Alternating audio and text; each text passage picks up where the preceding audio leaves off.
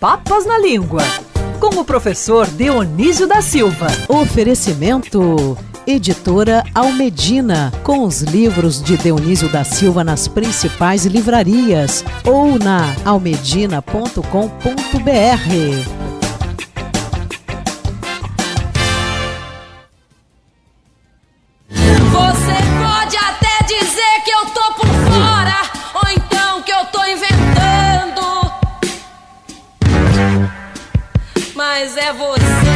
que ama o passado e que não vê. É você que ama o passado e que não vê que o novo sempre vê.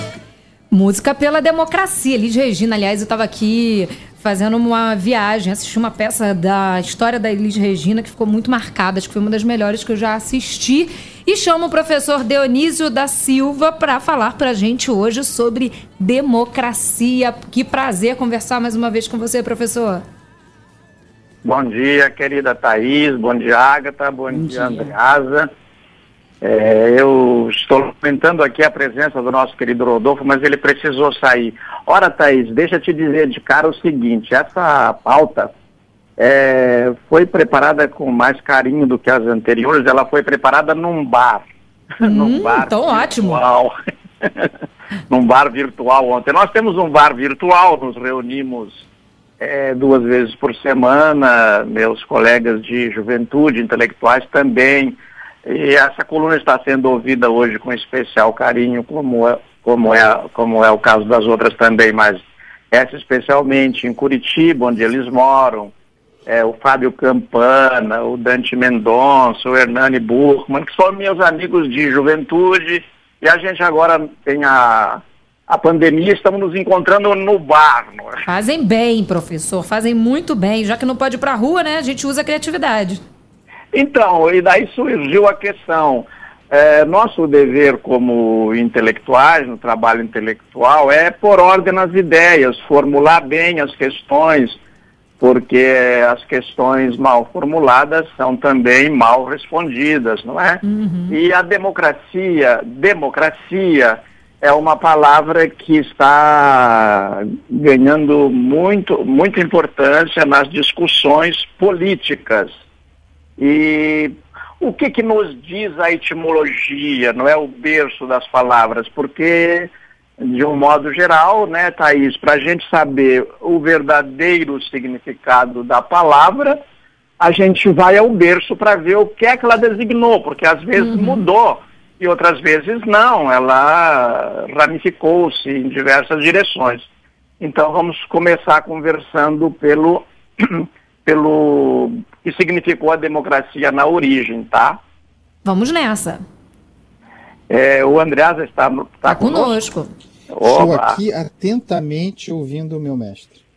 É, eu gostei muito de ter o Andreasa aqui, porque é, eu não tenho a menor dificuldade, é o caso dele também, o seu, Thaís, mas infelizmente não é comum isso em todas as almas. Eu não tenho a menor dificuldade de reconhecer méritos nos meus semelhantes. E no ambiente em que eu é, vivo, vivi né, durante muito tempo, o ambiente universitário, é, isso é muito complicado, mas esse é outro assunto. A, a democracia, ela. Eu tenho um gosto de fazer essa coluna, viu, Thaís? Tenho um gosto. E nós de fazer. estarmos juntos com o senhor aqui. Muito obrigado, queridinha. Olha, a democracia, ela tem um berço controverso. Infelizmente, o Brasil não dá importância devida aos seus intelectuais verdadeiros, aqueles que pesquisam, aqueles que, quando vão escrever sobre um assunto ou falar, eh, se preocupem em não dizer bobagem, não é? Então, isso é uma coisa. E a outra é que nós escrevemos em português. Então, por melhor que sejam as nossas, por, por melhores que sejam as nossas pesquisas, elas só serão lidas e consideradas quando elas eh, chegarem ao latim do império, que é o inglês. Antes era o francês. Agora é o inglês. Se você não escreve em inglês ou não tem o seu texto traduzido para o inglês, você não, não é reconhecido. Você é reconhecido por poucos, por alguém que se interessa por esse dialeto da galáxia Gutenberg, que é o português. Então, agora ao ponto. O que eu vou dizer aqui sobre democracia, é, com a ajuda de vocês, com essa, com, com, esse, com essa intercalação que eu acho tão interessante, com, com gente dialogando, o professor José Hildebrando da Canal, na Universidade Federal do Rio Grande do Sul, diz há muitas, há algumas décadas. Mas agora acontece, agora recentemente no ano 2000, acontece que um professor é, que leciona em Sydney e, no, e num centro de estudos em Berlim, chamado é, John, John Kien, o sobrenome dele é, é Kien, K-E-A-N-E, John Kien. Ele publicou um livro aí nos anos chamado é, Vida e Morte da Democracia. E esse livro, é, há pouco tempo, foi publicado em Portugal pelas gerações 70, agora Almedina trouxe as gerações 70 para no Brasil. Então, o livro pode ser encontrado também no Brasil. Ele foi publicado em inglês no ano de 2008, até que chegou rápido é, em Portugal, porque chegou em, em 2010. Então é o seguinte, a tese é a seguinte, a democracia não tem berço grego. E professor, a gente ficou aqui se perguntando, né? a Agatha Meirelles e eu, a gente conversa bastante sobre as pautas antes do programa. E a Agatha falou: olha, eu nunca ouvi essa expressão que o professor vai tratar hoje, mas é uma expressão que nos faz refletir bastante. Vamos lá então. A democracia são dois lobos e um cordeiro votando sobre o que vão comer no almoço. A liberdade é uma ovelha bem armada contestando o voto. é, essa, essas frases são frases famosas do Benjamin Franklin, né, que é um dos pais da democracia americana lá no século XVIII, para definir uh, o, o, sistema político em que eles iam viver, o uhum. que era a democracia. Os Estados Unidos hoje são tidos como a nação democrática líder do Ocidente, né? Mas acontece é, nós vamos depois descer a miúdos, por que esses bichos na metáfora, né? Por que lobos? Por que cordeiro? Por que ovelha? Vou concluir o da democracia. É, quando a democracia surge, para nós é ensinado que ela surge em Atenas com as palavras é, compostas demos, que é povo, e kratos, que é poder. Então, é o poder do povo. Eles, cansados de tiranos, é, dois, é, dois gregos matam o tirano e resolvem dali para frente, é, com apoio popular, que é, os gregos serão governados é, com esse tipo de governo, o governo do, do povo, povo, pelo povo. Né? Só que demos em grego não é povo. Né? E Kratos, a gente, esse que democracia que a gente diz que a palavra democracia então é composta de demos e kratos, ou como está no português, democracia, o poder do povo, povo e poder, o poder não é um poder político, é um poder armado, violento, de estraçalhar, de matar, é esse que garante que a cidade possa viver em paz, porque a concepção do homem é sinistra. O homem é aquele que pode te atacar, por isso você tem que é, fazer muralhas em redor uhum. da cidade, por isso você tem que ter exército, por isso você tem que ter forças armadas e tal, para defender este modo de vida que você resolveu constituir. Daí vem o professor José Hildebrando da Canal e diz, não, a democracia não é grega, ela já é ela praticada antes. Os hebreus, por exemplo, o profeta Natan chega para o rei Davi e diz, olha, você colocou o general Urias lá na frente da batalha para ele morrer e você poder comer a mulher dele, o que é verdade, documentado e comprovado. Ele realmente estava com a Betsabeia, o primeiro filho é um aborto, o segundo é o Salomão, né? Então, é, o profeta Natan põe o dedo na cara do rei e diz, você não podia ter feito isso e dar para ele uma penitência.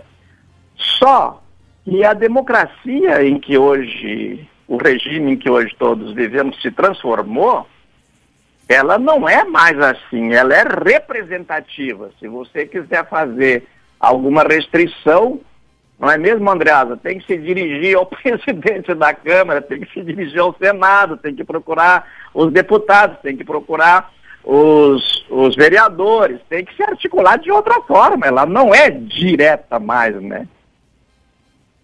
Exatamente, é a nossa democracia representativa, não é isso, professor? Isso. É, então, é, a tese é que essa democracia representativa está em crise mu muito mais pelas deficiências dos representantes do que dos representados. Essas são as teses levantadas, porque a gente pode, por exemplo, culpar, como sempre, o povo, né? Ah, vocês elegeram esses aí, estão esses aí que, que, que estão governando. Mas que é um acontece... discurso que impera normalmente, né? Oi? Que é um discurso que normalmente reverbera, impera e permeia as discussões políticas, né? É, exatamente, Thaís. Daí vem o candidato e diz que vai fazer isso, e isso o povo é de boa fé, porque boa fé é uma característica do povo, é uma característica do povo, a boa fé. Ele vota naquela pessoa, e daí é enganado. Daí quem é culpado, o enganador? Não, o enganado.